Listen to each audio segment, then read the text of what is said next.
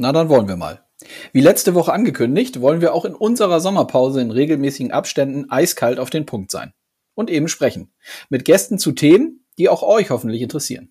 Kai Hosbild macht heute den Auftakt.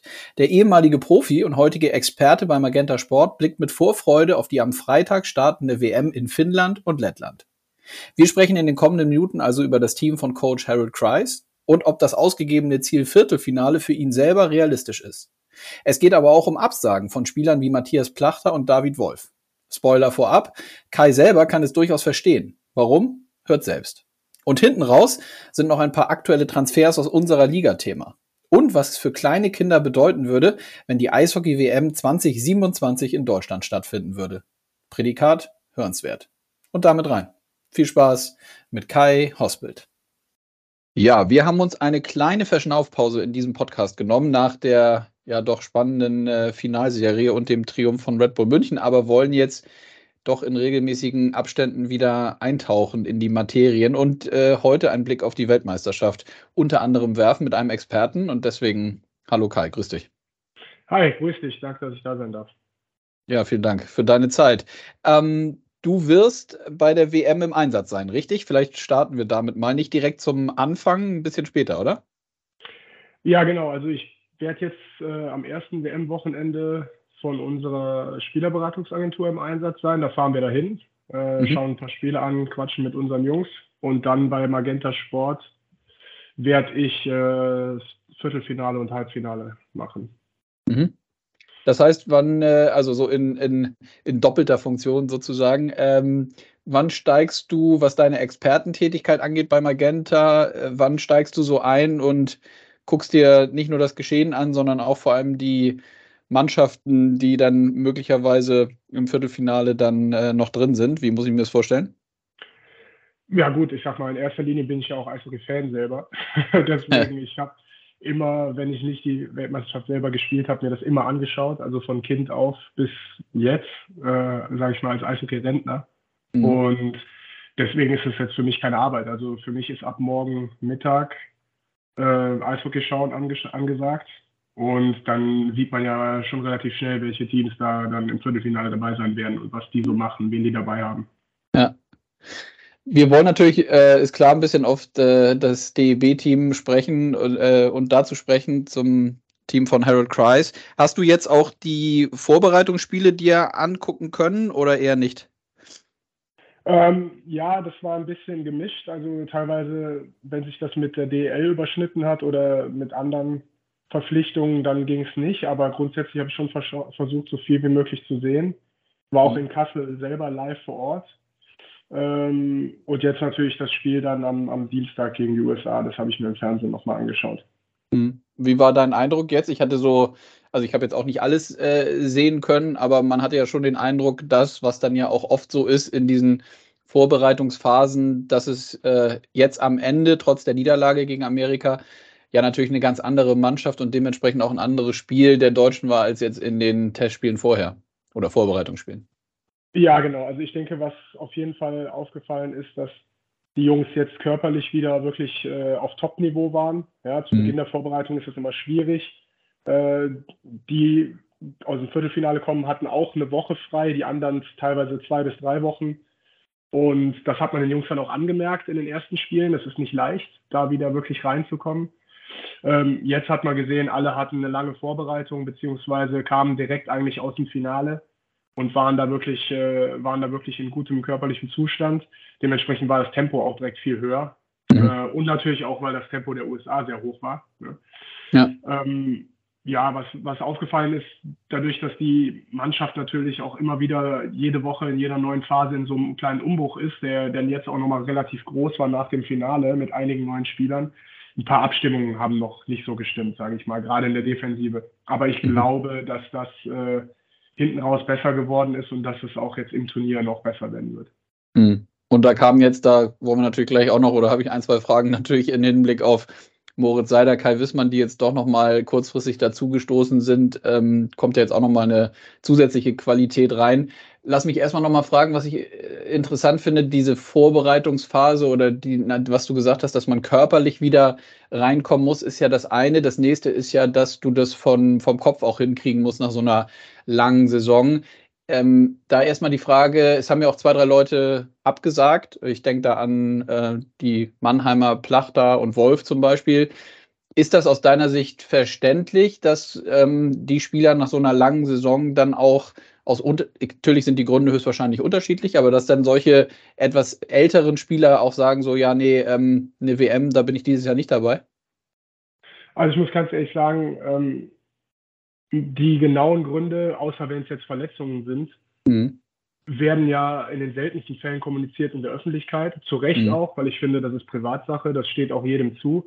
Mhm. Und ganz ehrlich, ähm, die Außenstehenden tun sich dann immer so, so leicht äh, zu sagen, ja, das kann ich nicht verstehen. Der muss doch für sein Land spielen wollen. Aber ich meine, das sind Jungs, die haben schon so oft alles für, fürs deutsche Eishockey äh, auf den Tisch gelegt. Das muss denen auch mal zu, zustehen, dass sie sagen, dieses Jahr kann ich einfach nicht. Und mhm. selbst wenn es vielleicht kein körperliches äh, Wehwehchen ist, sondern eine familiäre Situation oder dass man einfach wirklich sich nicht in der Lage fühlt, dann finde ich es besser zu sagen, ich kann nicht und jemand ja. anders kommt mit 120 äh, Prozent Motivation, als dass man einfach nur aus Pflichtbewusstsein das irgendwie halbgar runterspielt, weil dafür ist die WM, da ist das Niveau einfach zu hoch. Mhm. Und da muss ich sagen, da ziehe ich eigentlich eher den Hut vor, weil ich weiß, dass es das nicht einfach ist, sowas abzusagen weil es halt gerade in der Öffentlichkeit immer so ein bisschen verpönt ist. Ja. Aber muss ich sagen, ich gehe da eigentlich mit den Spielern, weil ich weiß, gerade den Matthias und den, den Wolfi kenne ich auch gut. Das sind Jungs, die das auch toll finden, zu einer WM zu fahren und ich kann mir nicht vorstellen, dass die das jetzt irgendwie leichtfertig absagen oder so. Mhm. Deswegen äh, habe ich da eigentlich immer nur so ein ja, gelangweiltes Lächeln, sage ich mal, übrig für die, für die Keyboard Warrior, die dann schnell bei den Kommentaren schreiben, dass die jetzt schon nach Mallorca fahren oder so. ja, äh, also erstmal gut und interessant, dass du das aus deiner Sicht auch nochmal so sagen kannst. Und in der Tat, ich kann das nachvollziehen. Also dann doch lieber, wenn man auch, also es ist ja auch heutzutage wirklich dann nichts Schlimmes, wenn man sagt, du, ich bin vielleicht äh, körperlich und mental im Moment auch nicht so davor, dass ich jetzt mich nochmal, und da geht es ja nicht darum, irgendwie sich aufzuraffen oder so, sondern irgendwie selber ehrlich mit sich zu sein und zu sagen, ist das jetzt das, was, womit ich auch helfe, wenn ich da jetzt spiele. Von daher ähm, kann ich das schon nachvollziehen, dass das dann höchstwahrscheinlich auch wirklich besser ist, wenn man dann äh, absagt und nicht dabei ist, als wenn man so halb gar hinfährt, ne? Ja, auf jeden Fall. Und ganz ehrlich, es ist ja auch immer noch die Nationalmannschaft. Und äh, mhm. ich meine, man sieht ja, wer alles nicht dabei ist und dass wir trotzdem eine starke Mannschaft haben, auch auf dem Papier. Ja? Mhm. Das heißt ja nicht, dass du dann ohne weiteres das nächste Jahr wieder dabei bist. Also das, darüber sind sich die Jungs auch im Klaren, denke ich, wenn die was absagen. Jetzt mal von einem Timmy Stützle vielleicht äh, abgesehen, der ja die Freigabe ja. einfach nicht bekommen hat. Ja? ja ich meine, ich habe zweimal eine WM abgesagt, weil meine Kinder der, beide Male da geboren worden sind. Mhm. Das eine Mal habe ich es danach geschafft, mich wieder reinzuarbeiten. Beim zweiten Mal habe ich es danach nicht mehr geschafft, mich wieder reinzuarbeiten und bin dann auch kurz danach zurückgetreten.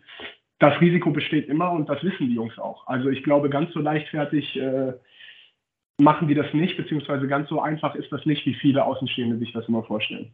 Mhm. Apropos dabei sein und nicht dabei sein, Kader steht jetzt natürlich fest. Die ja. Jungs sind, äh, wir sind jetzt am Donnerstagmorgen, die sind, glaube ich, gestern ja rübergeflogen aus München nach Finnland. Gab es aus deiner Sicht nochmal, also ich war natürlich auch nachzulesen bei uns in den Eishockey-Medien und gerade im Social-Media-Bereich, dass der ein oder andere Fan, sage ich mal, oder auch ein Journalist da schon zwei, drei Härtefälle gesehen hat, die jetzt nicht dabei sind. So ein Schmölz zum Beispiel, Kamera fiel da immer mal, Dominik Bock. Sind das auch so Personen und Namen, die aus deiner Sicht durchaus hätten dabei sein können? Die hätten auf jeden Fall dabei sein können. Also braucht man nicht reden. Das sind drei Top-Spieler, haben auch in der Liga super Leistungen gebracht, vor allen Dingen in, in Sachen Tore schießen. Mhm. Ähm, was man auch sagen muss, auf den Außenstürmerpositionen sind wir trotzdem sehr gut besetzt. Und ähm, ich glaube, der einzige von denen, der auch vielleicht Mittelstürmer spielen kann, auch wenn es trotzdem nicht seine angeschammte Position ist, ist der Maxi Kamera. Ja, mhm. hat er auch in der Vorbereitung mal gemacht. Ich denke, da hat er Harry versucht, äh, dass er sich quasi da vielleicht reinspielen kann.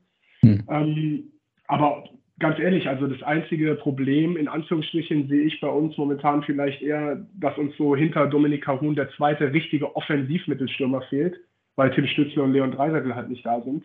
Mhm. Ähm, aber Was jetzt nicht heißen soll, dass die anderen Mittelstürmer, die da sind, keine Qualität haben. Gott bewahre. Da geht es mhm, eher um, Rollenverteilung, um Rollenverteilung. Ja, weil ja, gerade ja. Nico Sturm und Maxi Kastner, da sehe ich wirklich, äh, das sind zwei Wege-Mittelstürmer. Wirklich stark, aber jetzt nicht so die reinen Offensiven, wie jetzt der Kahun zum Beispiel. Ja. Mhm.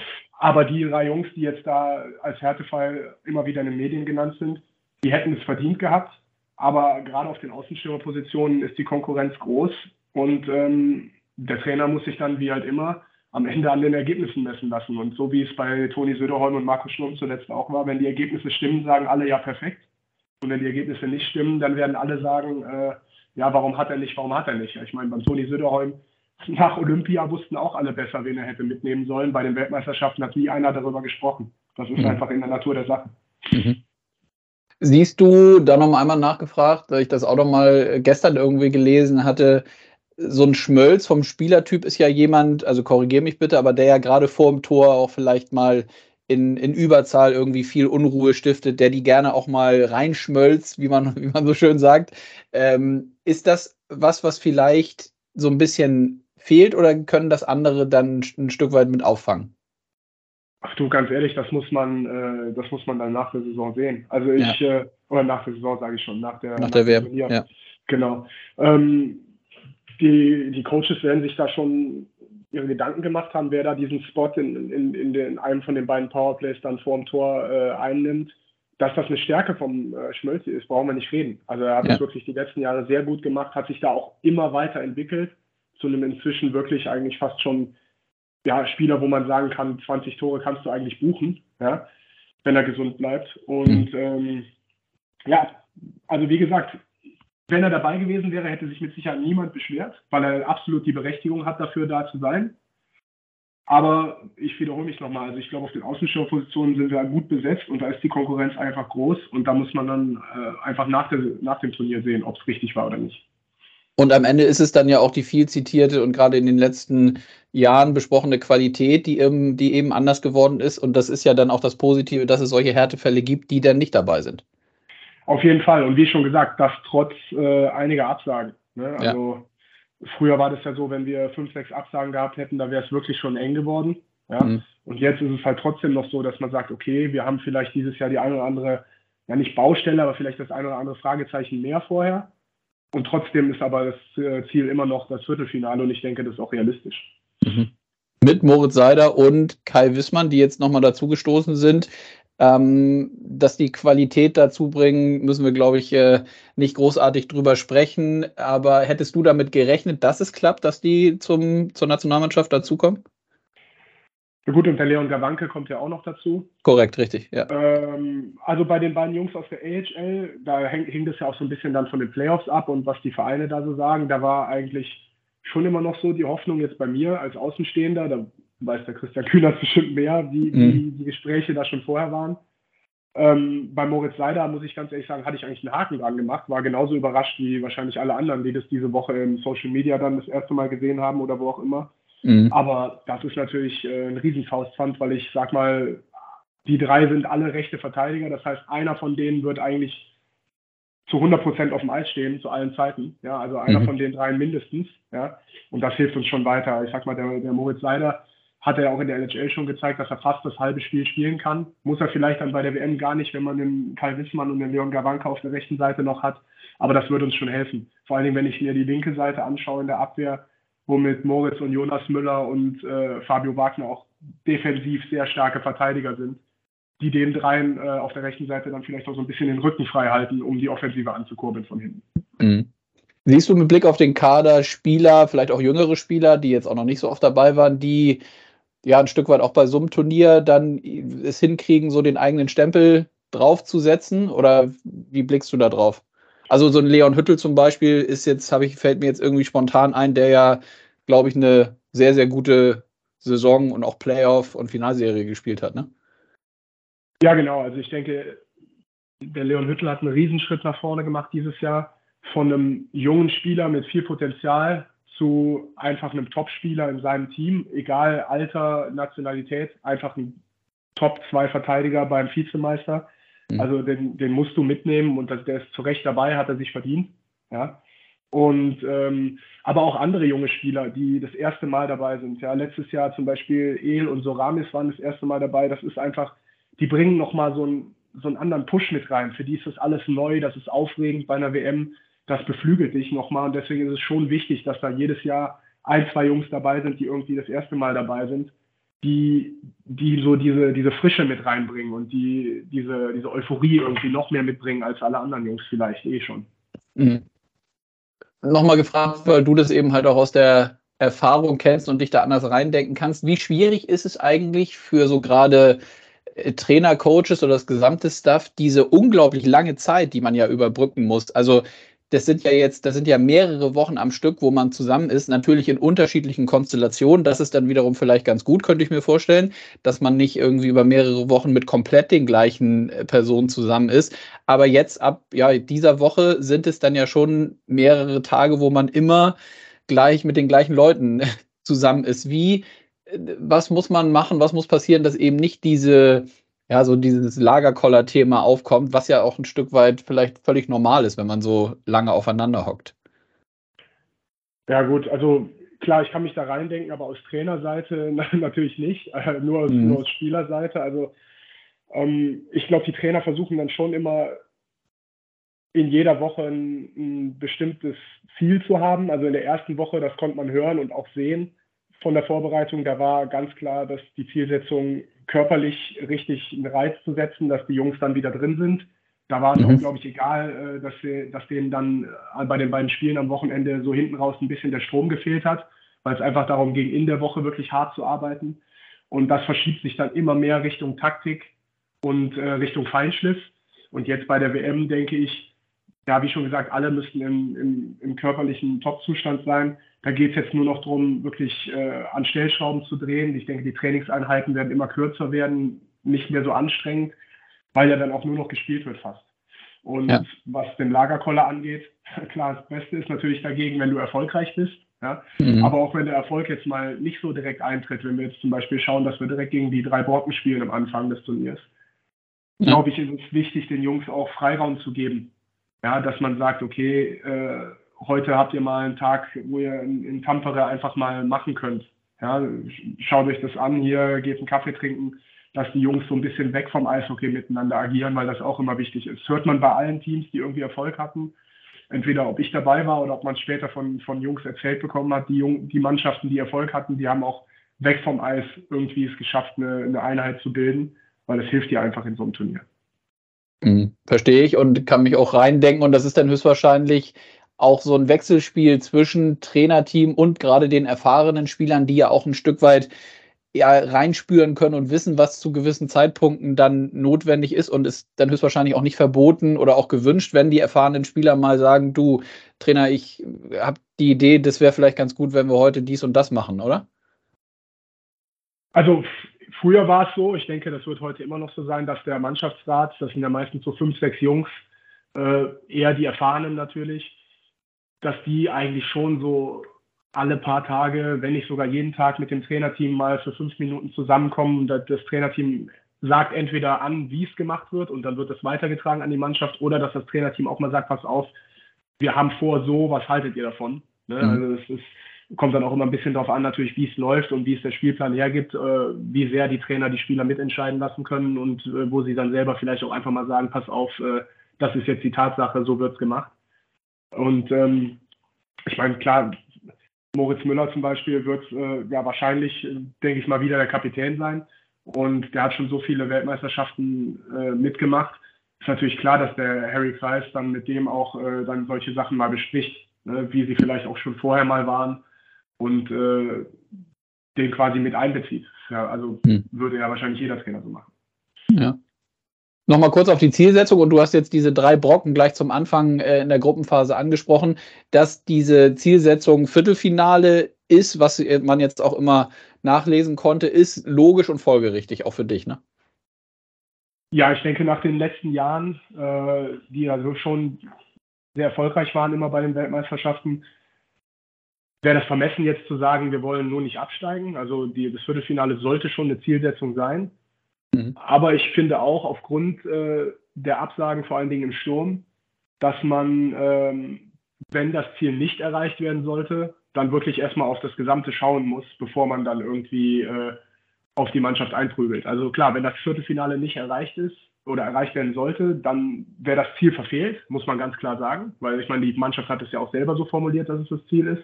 Aber ja. trotzdem gibt es ja auch da nicht nur Schwarz und Weiß, sondern äh, da muss man dann schon das ganze Turnier anschauen. Mhm. Aber ich glaube, wenn man jetzt äh, schafft, einen guten Start zu haben, selbst wenn die Punkte vielleicht ausbleiben sollten am Anfang, aber wenn man da schafft, wirklich gut zu spielen, bin ich eigentlich guter Dinge, dass da wirklich genug Talent in der Mannschaft ist äh, und auch einfach eine gute Mischung aus jungen und, und älteren Spielern, dass das Viertelfinale dieses Jahr auch wieder erreicht werden kann.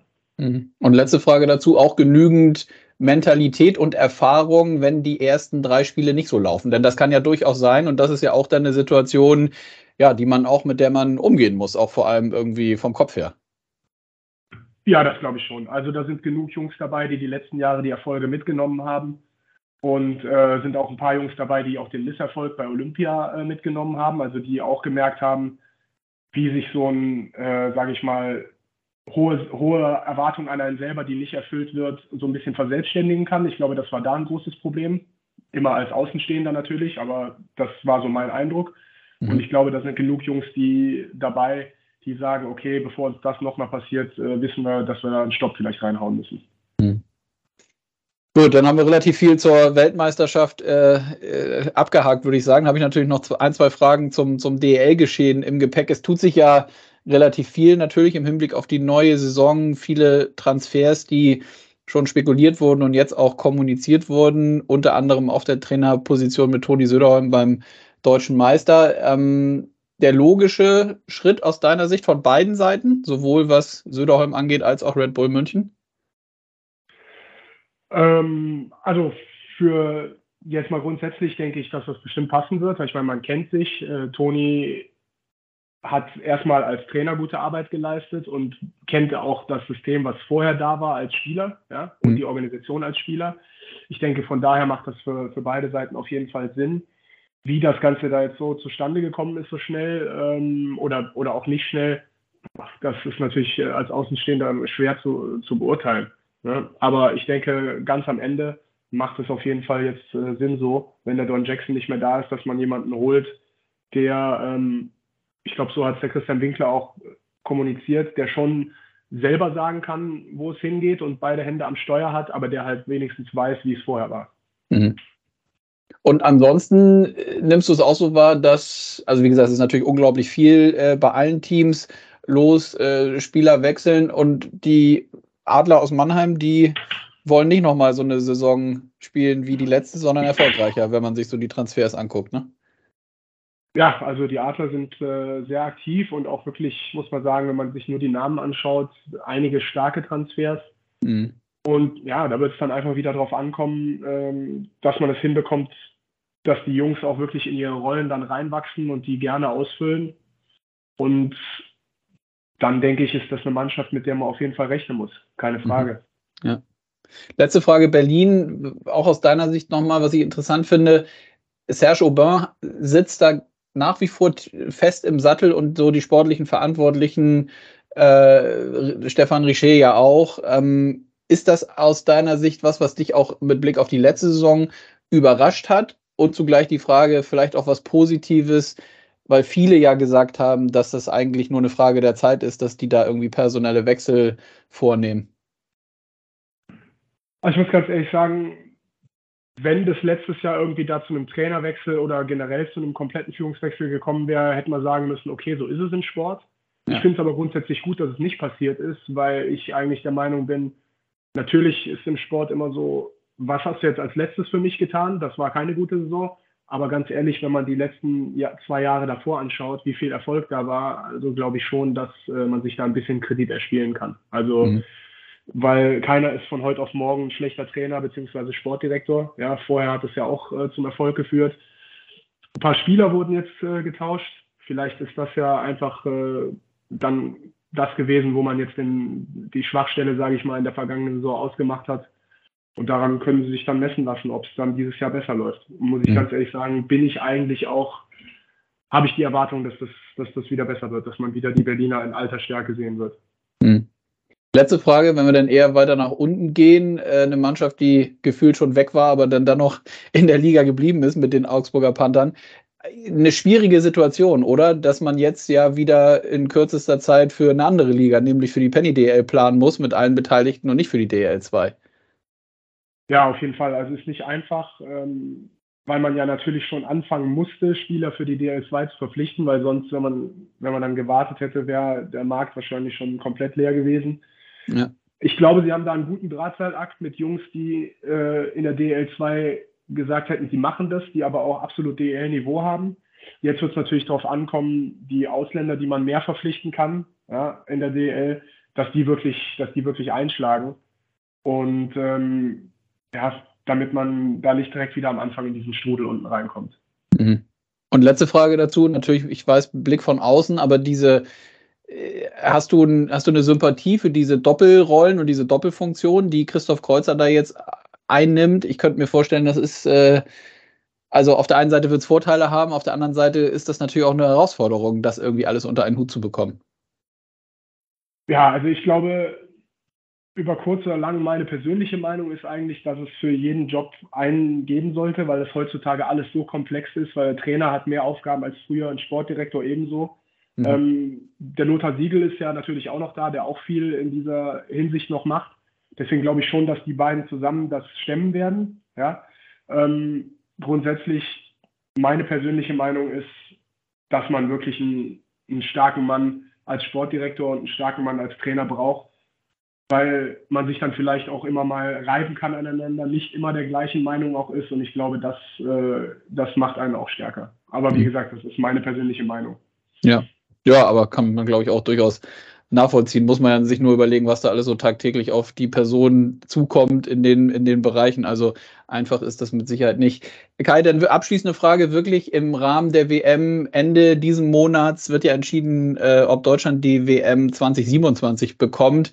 Das wäre, wenn es so passiert, natürlich ein Riesenerfolg, sind wir uns wahrscheinlich einig. Und ja dann auch wieder eine Möglichkeit, um unsere Sportart ja nochmal noch mal mehr in die Öffentlichkeit äh, zu transportieren, wenn so eine Weltmeisterschaft im eigenen Land stattfinden wird.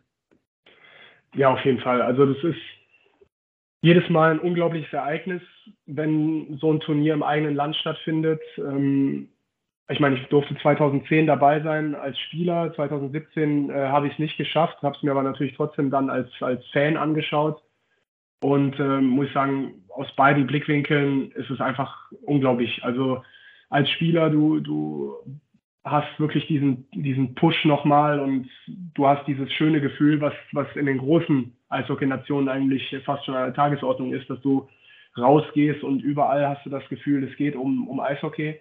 Mhm. Und ähm, für die Fans, ja, so ein Niveau hautnah mitzuerleben, nicht am Fernseher, das ist schon, ist schon wirklich klasse. Und gerade auch dann natürlich für die, für die Kinder ist das immer, also ich weiß noch, als junger Kerl, 2001 war es, glaube ich, da war ich damals zuschauen. Und das ist so, du hast das erste Mal das Gefühl als Jugendlicher oder als Kind, die kommen auch hier aus der Gegend und die spielen jetzt auf diesem Niveau, warum soll ich das nicht auch schaffen? Und das gibt dir schon nochmal einen unglaublichen Push und ich glaube gerade dafür und dann halt auch, was du ansprichst, für die öffentliche Wahrnehmung wäre das unglaublich toll, wenn das wieder klappen würde. Mhm. Ja, lassen wir mal so stehen. Ich glaube, besser kann man es nicht äh, zusammenfassen. Drücken wir auf jeden Fall alle die Daumen, dass das kommt. Das wäre sicherlich ähm, extrem wichtig, glaube ich auch. Äh, und auch schon in den Jahren vorher, dann kann man, glaube ich, sehr, sehr viel ja, Arbeit machen, hinführend auf so eine WM, die sich positiv auszahlen wird.